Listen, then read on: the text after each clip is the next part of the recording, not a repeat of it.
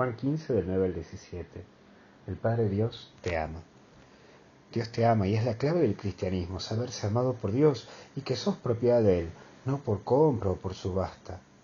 Te ama y te busca constantemente, como si también busca recordarte que Él te ama como eres, que no hay un estándar de cómo tenés que ser para que Dios te ama.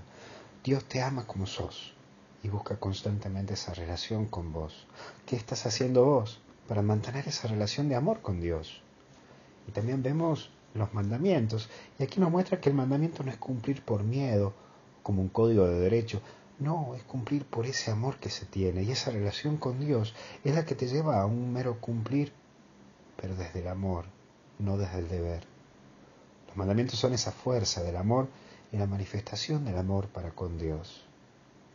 Por último, está llamado a dar la vida. Y no hay amor más grande que el que da la vida.